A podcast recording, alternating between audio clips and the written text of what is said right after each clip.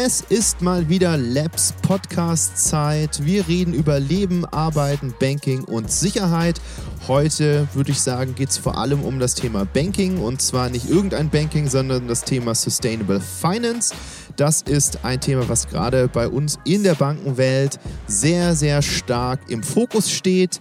Da hat mittlerweile auch die Politik ein Auge drauf geworfen und ich habe heute zwei absolute Expertinnen für das Thema bei mir hier auf der Podcast-Couch beim Fentropolis-Kongress in Düsseldorf.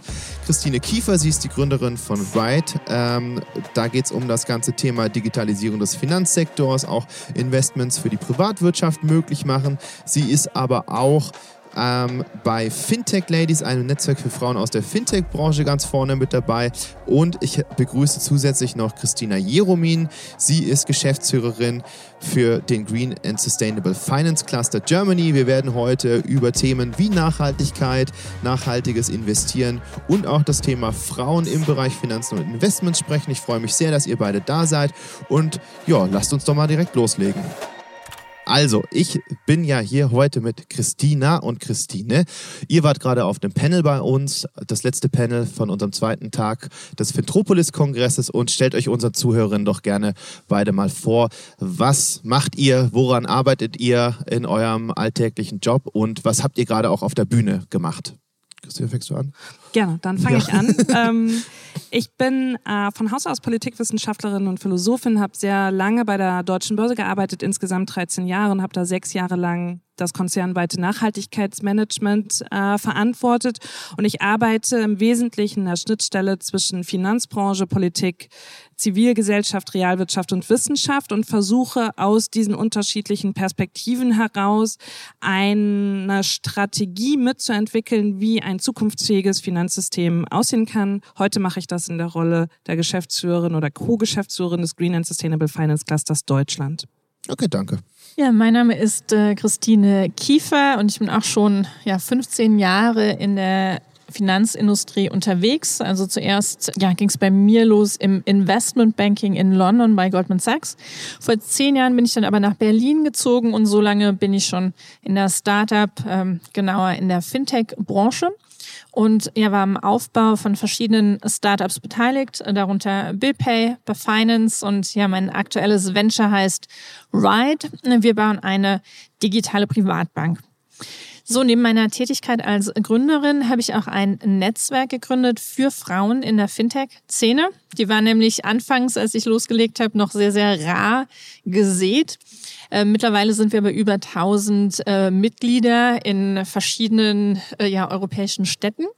Und nebenbei bin ich auch als Venture-Partnerin tätig für Angel Invest. Das ist Europas äh, aktivster Angel-Fonds und wir ähm, investieren in junge Startups in der Pre-Seed- und Seed-Phase. Super, danke für die Vorstellung erstmal. Wenn es um dieses ganze Thema geht, Nachhaltigkeit, Finanzen und Co., was haben heute unsere Zuhörerinnen oder Zuschauerinnen beim Kongress gesehen? Was war gerade auf dem Panel so für euch vielleicht auch der wichtigste Punkt, den ihr mitgenommen habt oder der wichtigste Diskussionsaspekt? Hm, in meinen Augen ist wichtig, dass wir alle verstehen, wozu es denn diese Sustainable Finance Bewegung, dieses nachhaltige Finanzsystem braucht. Und letztlich geht es darum, dass das Finanzsystem die Transformation in der Realwirtschaft finanziert. Wir sind heute in einer Situation, wo verschiedene Kernelemente unseres wirtschaftlichen Wertschöpfens wie der Energiebereich, der Mobilitätsbereich vor enormen Veränderungen stehen. Diese Veränderungen werden sehr kostenintensiv sein. Die können unmöglich nur von staatlicher Seite finanziert werden. Das heißt, wir brauchen privates Kapital. Und jetzt muss es uns eben gelingen, privates Kapital gezielt in zukunftsfähige Wertschöpfungen zu lenken und das verbirgt sich hinter Sustainable Finance. Also die Frage, wie fit ist das Finanzsystem, um zur Enablerin dieses Wandels zu werden? Und wie, also da direkt nachgehört, wie fit ist es aus deiner Sicht? Also wo stehen wir da gerade, insbesondere in Deutschland? Bei weitem nicht fit genug. Und das haben wir auch heute in dieser Runde auf dem Panel intensiv diskutiert, weil wenn man sich überlegt, man macht sich auf eine Reise und möchte von A nach B, dann muss man ja erstmal verstehen, wo ist denn A, wo stehen wir aktuell wo wollen wir hin und wie wollen wir da hinkommen. Das hat in der Finanzbranche und überhaupt der Transformation der Realwirtschaft sehr viel mit Daten zu tun. Also wir brauchen Transformationspfade, die wir in den nächsten Dekaden ablaufen, sozusagen entlang von zentralen Eckpunkten, um die Klimaziele zu erfüllen, um die Nachhaltigkeitsziele der Vereinten Nationen zu erfüllen. Nicht, weil wir alle so gute Menschen sind, sondern weil das überlebensnotwendig ist für uns als Menschen, aber letztlich eben auch die einzige Erfolgsmöglichkeit für die Wirtschaft. Und diese Daten, die die Grundlage dieser Reise sind, haben wir heute gehört, sind in vielen Bereichen noch überhaupt nicht klar. Sprich, sie sind nicht standardisiert und damit nicht verlässlich verfügbar. Das heißt, teilweise tappen wir noch ganz schön im Nebel auf dieser Reise. Ja, wie, wie war das für dich? Für mich, also die wichtigsten ähm, Punkte von dem Panel heute war erstmal, also Nachhaltigkeit ist wichtig, auch im Finanzbereich. Das ist sehr wichtig. Leute wollen nachhaltig investieren. Ich habe es vorhin auf der Bühne gesagt, für 87 Prozent der Millennials ist es wichtig, dass ähm, ESG-Kriterien berücksichtigt werden beim Investieren. Den Punkt, den wir aber auch gemacht haben, ist, das ist noch gar nicht so einfach für den Privatanleger nachhaltig zu investieren, weil das eben alles noch eine junge, ja, junge Bewegung ist und da einfach noch sehr viel getan werden muss in Sachen Regulierung, aber auch Transparenz, um es wirklich einfach und verständlich zu machen, nachhaltig zu investieren. Ich habe das letztens gemerkt, genau diesen Punkt, den du da ansprichst mit nachhaltig investieren. Ich habe nach einem ETF gesucht, der nachhaltig ausgeschrieben ist, weil ich gesagt habe, okay, natürlich muss ich ein bisschen breiter streuen. Es ist super schwer, was zu finden. Und äh, da wäre die Frage auch im Bereich Startups, wo, wo du ja schon sehr viel Erfahrung gesammelt hast ist das für dich ein, ein, Trend, beziehungsweise merkst du, dass es, dass es da auch so Trittbrettfahrer gibt, weil so Nachhaltigkeit in aller Munde ist und man so das Gefühl hat, irgendwie, jeder muss es irgendwie machen, aber eigentlich ist es vielleicht doch eher so die Hülse? Ja, ja, total. Also es ist ganz klar ein Trend, den eigentlich jeder mitmachen muss. Ja, also es kann sich kein Unternehmen leisten zu sagen, ach nö, also Nachhaltigkeit äh, interessiert mich nicht oder berücksichtigen wir nicht. Nein, also jeder muss sich darum kümmern. Und die, die Krux liegt aber dabei, dass also erstmal der Begriff nachhaltig oder sustainable oder grün, das sind alles verschiedene Label, die aber eigentlich so keine äh, konkrete Definition haben. Ja, also das ist nicht reguliert, wer sich nachhaltig oder grün nennen darf. Also das ist einmal die Problematik. Dann sehe ich die Problematik, also ESG steht ja für Umwelt, Soziales und gute Unternehmensführung. Und das sind schon mal drei unterschiedliche Kategorien, jeweils nochmal mit lauter Unterpunkten. Und dem Kleinanleger ist, glaube ich, oft nicht so klar, was sich da alles drunter verbirgt. Denn oft sind die grünen Kriterien einfach leichter zu verstehen. Also zum Beispiel CO2-Emissionen ist irgendwie klar. Ja, oder es sollen keine Schadstoffe in die Umwelt abgeleitet werden. Also das Grün ist oft einfach leicht verständlich. Aber die anderen Kriterien, gerade gute Unternehmensführung, also wenn man jetzt nicht selbst ein Unternehmen gegründet hat, wenn man jetzt kein BWL studiert hat, ja, und zum Beispiel weiß, was sind denn da die Gremien, Vorstand, Aufsichtsrat und so weiter, dann ist es, glaube ich, weniger gut greifbar, was diese Unterpunkte eigentlich bedeuten.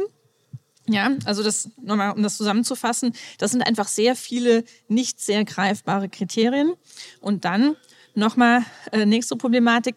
Es gibt halt nicht die eine Ratingagentur, die einen grünen Stempel aufdrückt, mhm. sondern es gibt eine ganze Reihe von Ratingagenturen, die auch alle so ein bisschen unterschiedlich raten. Von daher kann das total sein, wenn du sagst, ja, ich suche einen äh, grünen ETF. Bei der einen Ratingagentur ist der vielleicht grün und bei der anderen aber nicht. Was es ja schwierig macht, auch für Leute nachzuvollziehen, was ist es denn jetzt eigentlich und wo gebe ich mein Geld hin? Vielleicht Ganz auch, genau. ist es genau. ein interessanter Arbeitgeber? Möchte ich für den arbeiten? Also ich habe manchmal so ein bisschen das Gefühl, dieses ganze grüne Thema ist das, was CSR vor zehn Jahren war. So alle mussten responsible sein und das hat man dann, gab es einen CSR-Beauftragten und dann hat man einen äh, Kongress durchgeführt oder man hat einen Wettbewerb durchgeführt, dass das sich jetzt so nachgezogen hat. Ihr hattet da gerade eben drüber gesprochen auf dem Panel und da fiel insbesondere, glaube ich, aus deiner Richtung kam es so dieses ganze Thema, also grün ist wichtig und du sagst auch, ähm, dass es so ja auf der einen Seite eben nicht quantifizierbar ist, aber jetzt kommt ja die große Gefahr, es fällt vielleicht hinten runter. Und das habe ich jetzt auch mit anderen Podcast-Teilnehmern hier besprochen und auch so ein bisschen auf unserem Kongress mitbekommen. So, wenn es dann wirklich ans Eingemachte geht, dann wird Nachhaltigkeit ganz schnell irgendwie nach hinten geschoben. Und ich habe bei der Recherche vorher auch bei, bei dir, Christian, so ein bisschen gesehen, ihr habt da einen Brief geschrieben, weil es auch da irgendwie dir wichtig war, dann nochmal in die Richtung einen Vorstoß zu machen. Kannst du erzählen, was da genau passiert ist und auch du, Christine, vielleicht nochmal deine Sicht drauf schildern, was da gerade passiert? Also was, was jetzt so in der nächsten Zeit nach dem Ukraine-Krieg vielleicht auch kommen könnte?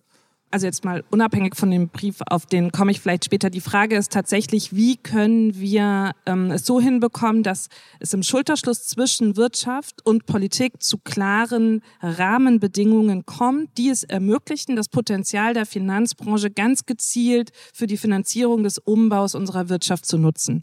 Und wie Christine eben schon sagte, es gibt x verschiedene Rating- und Ranking-Agenturen, die haben ganz unterschiedliche Systeme, wie sie die Nachhaltigkeitsperformance von Unternehmen bemessen äh, das führt im Übrigen dann nicht nur bei den PrivatanlegerInnen zu Verwirrung, sondern auch zum Beispiel der Staat, wenn er investiert, ist hier nicht gut beraten. Oder auch große Asset ManagerInnen, die das Geld anderer Leute verwalten, haben letztlich wenig klare Durchsicht, was denn jetzt hier wirklich nachhaltig ist. Und hier muss jetzt am Ende der Staat die Regeln setzen und verbindliche Definitionen formulieren. Und ein Punkt, den wir ja eben diskutiert haben, ist eben diese sogenannte Taxonomie, Klassifizierungssystem für nachhaltige Unternehmensaktivitäten, die die EU-Kommission jetzt ähm, in den letzten Jahren hat entwickeln lassen. Erstmal nur für das Thema Environmental, also das Umweltthema und hier mit einem besonderen Fokus auf Klima. Und da haben eben ExpertInnen aus ganz Europa zusammengesessen, wissenschaftlich basiert, diese Klassifizierungs, dieses Klassifizierungssystem aufgebaut. Und das große, der große Aufschrei kam jetzt äh, am Neujahrsmorgen 2022, weil da hieß es dann, die EU-Kommission möchte doch gerne Erdgas und Atom als grün, als taxonomiekonform labeln, obwohl diese Expertengruppe eigentlich beides ausgeschlossen hatte. Da gab es dann aber politischen Druck äh, von dem einen oder anderen Mitgliedsstaat, die heute noch sehr stark abhängig sind äh, von Gas und Atom mhm. und denen die Transformation schwerfallen wird. Und vor diesem Hintergrund, nächste Woche ist die finale Abstimmung auf europäischer Ebene, ob das reinkommt oder nicht. Und wir können uns vorstellen, wenn wir jetzt schon anfangen, politische Standards so hart zu verwässern, dass da Atom und Gas reinkommt, dann fehlt denen die Glaubwürdigkeit. Und dieses Chaos, von dem wir jetzt äh, hier schon sprachen, das wird sich dadurch nicht lichten. Und wir werden nicht zusätzliches Kapital in den nachhaltigen Umbau unserer Wirtschaft bekommen. Also ist das eine richtig wichtige Abstimmung nächste Woche. Ähm, und keep fingers crossed, dass Atom und Erdgas nicht Teil der Taxonomie sein werden. Und das Problem ist ja, ich glaube, also wenn man so auf die jüngere Generation schaut, und wir hatten ja Urs auch bei uns, der mit der Generation Z ja ganz stark auch in Geschäftsbeziehungen steht, was immer wieder jetzt bei Fintropolis gesagt wird, wir haben eigentlich keine Zeit. Also diese ganzen Abstimmungen, das war jetzt auch gerade bei euch im Panel, so grüne Wiese ist was Schönes, aber ich brauche ja irgendwie einen Fahrplan, wo es hingehen soll. Und gerade mit dem Druck, den ich aktuell habe, jetzt wenn man mal nach Italien guckt, wo dann irgendwie Trinkwasser fehlt, wo wirklich auch diese Auswirkungen der Klimakrise ja spürbar sind.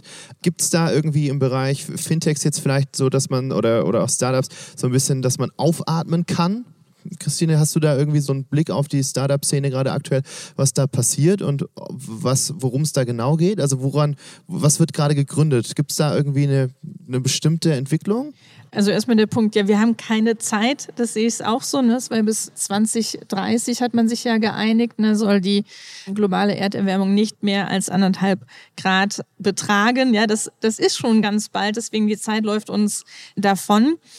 Was wird aber gegründet? Also was wirklich positiv zu bewerten ist, dass man im Bereich Fintech, aber auch sonst im Startup-Bereich sehr viele Gründungen sieht, die sich mit dem Thema ja, Umweltschutz, Umweltschmutz bereinigen, ja, aber auch nachhaltiges Investieren damit befassen. Also man, man sieht, also ja, es gibt noch jede Menge Probleme, die haben wir schon aufgezählt, die haben wir heute auch äh, besprochen bei Philanthropolis, aber man sieht einfach, dass die nicht nur die jungen Menschen das fordern und es ist einfach abzusehen, dass sich die Unternehmen, also auch die Finanzwirtschaft, die wird sich diesem Druck äh, beugen müssen. Hatten wir gerade heute auch im Gespräch, wo es um das ganze Thema jetzt so Fridays for Future ist. Ja für viele sehr ein Thema, was halt die Leute irgendwie auf die Straße auch bringt, sowohl dafür als auch dagegen. Ne? Das polarisiert ganz stark. Aber wir kamen heute irgendwie zu dem Schluss hier auf der Couch, dass es schon gut ist, dass es auch jemanden gibt, der das mal rausbringt, dass Social Media da auch ein guter Katalysator ist. Weil es bringt halt nichts, wenn ich irgendwie in meinem Kinderzimmer zu Hause rebelliere und es keiner mitbekommt.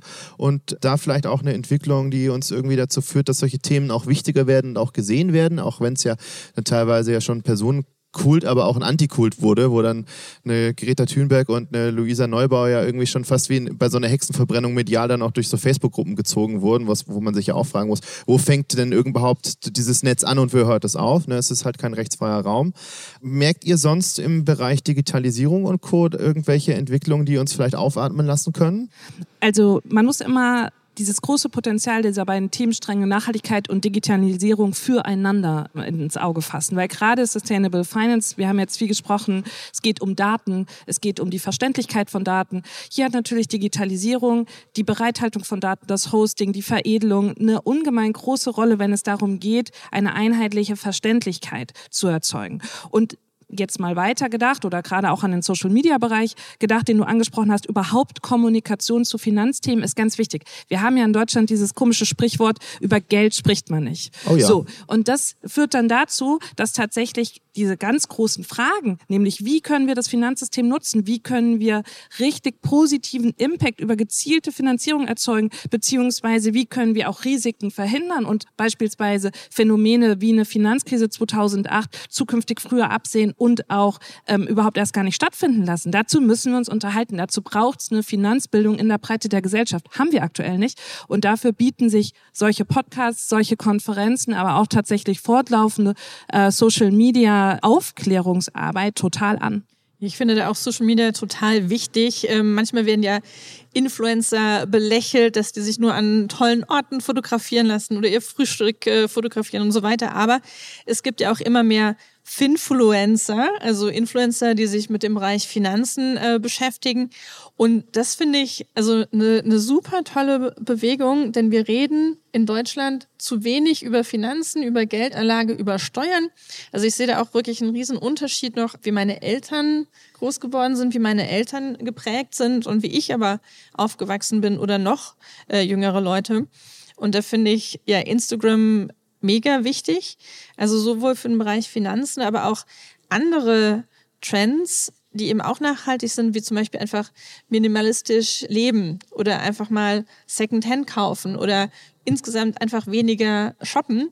Und äh, ja, solche Bewegungen helfen halt eben auch, unseren Planeten besser zu machen ja, sehe ich, sehe ich auch so, wenn ich da auch auf meine Bubbles gucke, weil ich glaube, also wenn ich, genau das hast du gesagt, das ist so, das ist so schön, weil dieses ETF-Thema, ich, wenn ich dann an meine Eltern denke, habe ich letztens gesagt, ich interessiere mich dafür. Und meine Mutter sagte, frag doch auch mal den Papa, der hat sich doch da letztens schlau gemacht.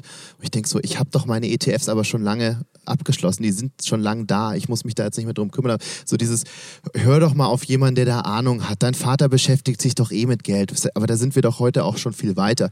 Urs heute mit, mit seinen 19 hat heute gesagt, und das fand ich nochmal einen super spannenden Aspekt, auch diese Lust drauf zu machen, so ein ETF zu kaufen oder eine Aktie zu kaufen, zu gucken, wie die sich entwickelt, kann auch für jemand Junges entertaining sein. Das muss ja nicht, ich muss ja nicht Zehntausende Euro versenken, die ich als Taschengeld vielleicht eh nicht habe. Ähm, aber dass man so spielerisch auch rangeht, habt ihr das Gefühl, da müsste, auch aus der Politik noch mehr gemacht werden? Haben wir da noch einen Bildungsauftrag? Also du hast ja gerade schon angesprochen, Christine, aber... Genau, also wir haben ja tatsächlich seit 2019 auch einen Sustainable Finance Beirat der Bundesregierung. Im Rahmen des ersten Beirats war ich stellvertretende Vorsitzende, jetzt bin ich wieder als Mitglied berufen und wir haben Empfehlungen für die Bundesregierung formuliert, äh, die dazu beitragen sollen, Deutschland zu einem führenden Sustainable Finance Standort zu machen. Und ein Kapitel in diesem Shifting the Trillions Empfehlungsbericht widmet sich allein allein dem Thema Expertiseaufbau, Bildung. Und da gibt es natürlich die unterschiedlichsten Bereiche, sowohl natürlich schon in Schule, Ausbildung und Studium, dann aber auch die Fort- und Weiterbildung der Menschen, die heute schon in Banken arbeiten und zukünftig nochmal eine ganz andere Beratungsleistung gegenüber den Privatkunden ähm, wahrnehmen werden müssen. Und die Politik hat hier eine Aufgabe, das mitzutreiben. Und dann haben wir aber letztlich auch alle selbst eine Verantwortung, weil Christine hat es gesagt, in jedem Moment, in dem wir Geld ausgeben, entfalten entfalten wir eine Art Wirkung in der Welt. Jeder Cent, den wir ausgeben, der, das stoppt nicht in der Kasse, wo er reingelegt wird, sondern der hat einen Impact. Und so haben wir die Freiheit, aber eben auch die Verantwortung, diese Selbstwirksamkeit von uns in Welt als Menschen, die Geld ausgeben, ganz gezielt mitzugestalten. Und ich finde, hier gehört es dazu, dass genauso wie im Fashion-Bereich, genauso wie im Ernährungsbereich, wir uns auch hinsichtlich unserer Anlageentscheidung, unserer Versicherungen etc. pp. überall, wo wir Geld weggeben, was andere für uns verwalten, wo wir uns hier bewusst machen, wie wird mein Geld eingesetzt und was tut es in der Welt unter dem Gesichtspunkt nochmal einen wichtigen Aspekt, Christine, den du vorher angesprochen hast, als du über deinen Fintech-Kreis gesprochen hast mit 1000 Mitgliederinnen. Wir haben ja schon immer, finde ich, durchaus noch ein Problem, wenn es um das Thema Geld und Frauen geht. Margarete Honisch war nicht auf der Couch, aber mit ihr habe ich darüber gesprochen. Sie hat sich ganz bewusst dazu entschieden zu sagen, ich spreche Frauen an. Ich möchte auch gar keine Männer bei mir bei diesen Workshops haben, weil sobald Männer da sind, verändern Frauen ihr Verhalten und auch die Art und mhm. Weise, wie sie Fragen stellen. Wie ist da dein Eindruck? Was, was gibt es da noch zu tun in die Richtung? ja, also äh, vielleicht äh, zunächst mal zu den Fintech-Ladies und unseren Events. Also unsere regulären äh, Netzwerk-Events, die sind tatsächlich auch ohne Männer ja, damit Frauen mal unter sich sprechen können. Denn das stimmt absolut, die Diskussion ist dann eine, eine andere. Aber wir schließen die Männer auch nicht aus. Also zum Beispiel bei der Fintech Week in Hamburg äh, haben wir immer eine Veranstaltung. Also da sind beide ähm, willkommen.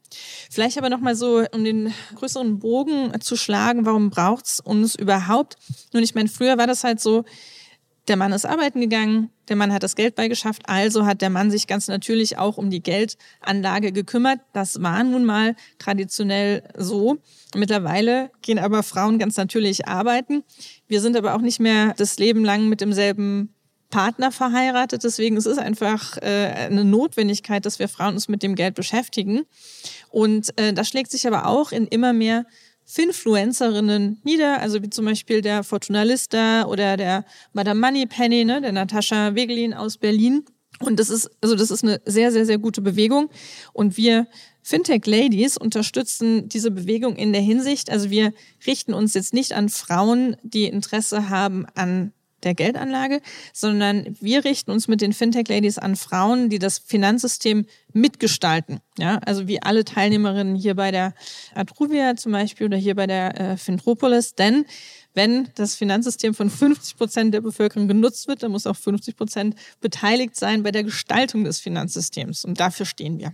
Dafür setzt ihr euch ein. Sehr schön. Ja, ich glaube, da gibt es auch wirklich einiges zu tun und dann vor allem auch auf andere Bereiche zu übertragen. Also gerade, du hast es ja auch gesagt, am Anfang, vielleicht um nochmal zu diesem ganzen Gründerthema zurückzukommen, am Anfang sollte Gründen so einfach wie möglich sein. Damit würde man ja auch nochmal dafür Sorge tragen, dass eben auch Frauen sich trauen zu gründen.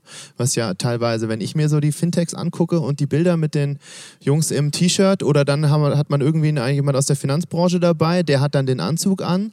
Da gibt es wahrscheinlich auch noch einige einiges zu tun, oder? Ja, also wenn man da die äh, Statistiken zitieren will, also die sind alle gräulich. Also da kann man sagen, nur zwei Prozent des äh, Venture-Kapitals äh, fließt in von Frauen gegründeten Startups oder nur vier Prozent der Fintech-Unicorn-Gründer äh, sind, sind weiblich oder es gibt nur zwölf Prozent Frauen auf der Management-Ebene. Also da kann man, egal welche Statistik man da anguckt, das ist wirklich alles schlimm.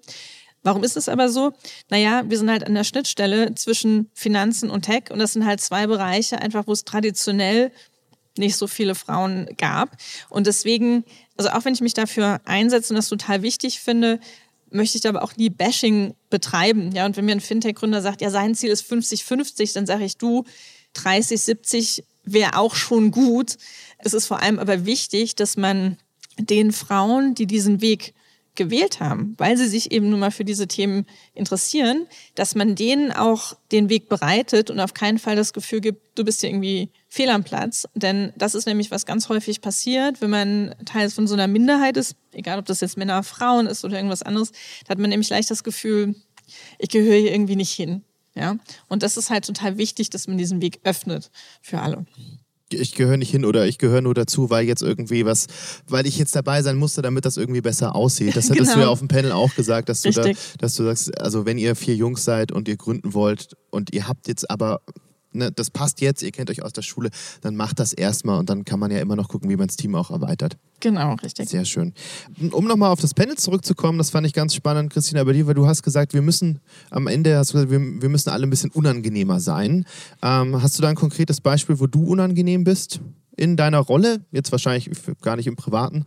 Beides bestimmt, äh, wenn es was bringt und manchmal kann man ja auch nicht anders. Nein, aber es ist so, und es hat sehr viel mit der Frage zu tun, die du eben gestellt hast. Nachhaltigkeit kommt ja irgendwie so von Charity und von äh, CSR und wir haben halt das Gefühl, das machen wir, wenn wir es uns leisten können. Mhm. Und ne, das ist so die Kirsche auf der Sahne, das i-Tüpfelchen, aber das wird uns nicht weiterbringen, sondern wir müssen Nachhaltigkeit als integralen Bestandteil unseres Lebens begreifen. Und das bedeutet, dass wir bestimmte liebgewonnene Gewohnheiten sein lassen werden. Wir werden bestimmte Geschäftsfelder komplett ausphasen. Das wird auch anspruchsvoll hinsichtlich der Finanzierung, weil das muss ja alles sozialverträglich passieren ähm, und es muss ja trotzdem Beschäftigungssicherheit gewahrt werden und so. Aber wir müssen diesen Wahrheiten ins Auge sehen. Und manchmal habe ich das Gefühl, alle reden super gerne über Nachhaltigkeit und machen sich schon so ein bisschen gemütlich in, wir sind ja irgendwie hier total leading, sind wir aber nicht. Und das ist der Moment, wo ich dann unangenehm bin, auch wenn ich das wirklich einfach nur im besten Sinne meine, weil wir uns darüber im Klaren sein werden, wir müssen, wir sind sehr weit entfernt von Leading. Wir sind sehr weit davon entfernt, uns mal locker machen zu können. Und es wird für die Finanzbranche, es wird für die Realwirtschaft, für uns alle auch in unserem privaten Leben, wird es noch zu großen Veränderungen kommen und ich mache Lust darauf, die auch positiv anzunehmen und hier die Chancen zu sehen. Aber nur wenn es mal anfängt, ein bisschen zu ziepen und weh zu tun, dürfen wir nicht zurückziehen, sondern dann erst recht. Und ich glaube, nur so können wir alle gemeinsam auch mit einem guten, mit einem positiven Spirit diese nächsten Jahre des Strukturwandels gestalten und uns nicht jetzt schon einen starken Fuß machen und denken, wir sind schon angekommen. Das wäre der größte Fehler, weil irgendwann haben wir so viel Zeit verloren, dass wir das am Ende nicht mehr aufholen können weil der, der Weg zu, zu diesem Ziel äh, halt zu kurz geworden ist, um noch überhaupt irgendwas zu ändern. So, und wenn man mal mit der Sprache des Marktes sprechen möchte und weil andere uns einfach weit überholt haben, weil ganz ehrlich, das ist auch eine Wettbewerbsfrage. Andere Finanzplätze, europäisch, international, bereiten sich deutlich mehr schon auf diese transformierende Rolle vor.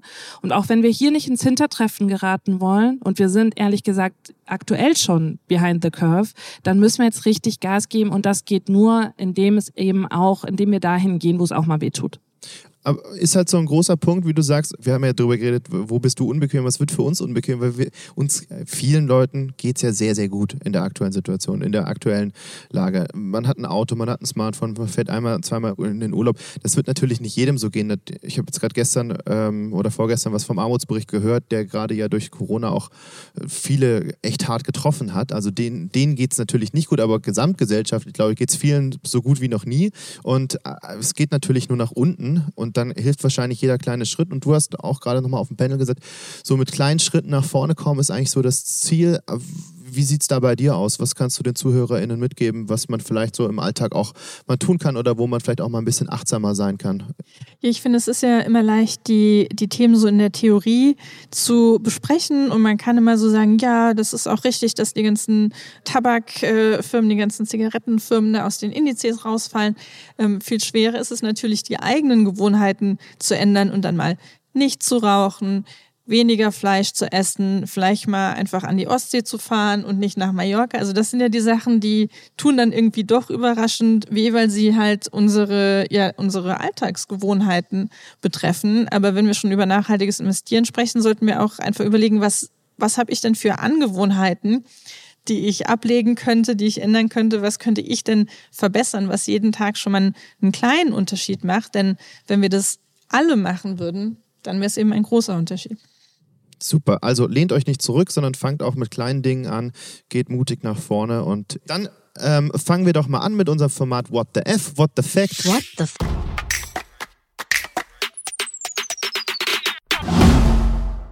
Ähm, an dich jetzt mal einmal die Frage, wenn es ums Anlegen privat geht, möchtest du mal kurz erzählen, wie dein Portfolio aussieht oder worauf du beim Portfolio auswählen Wert gelegt hast?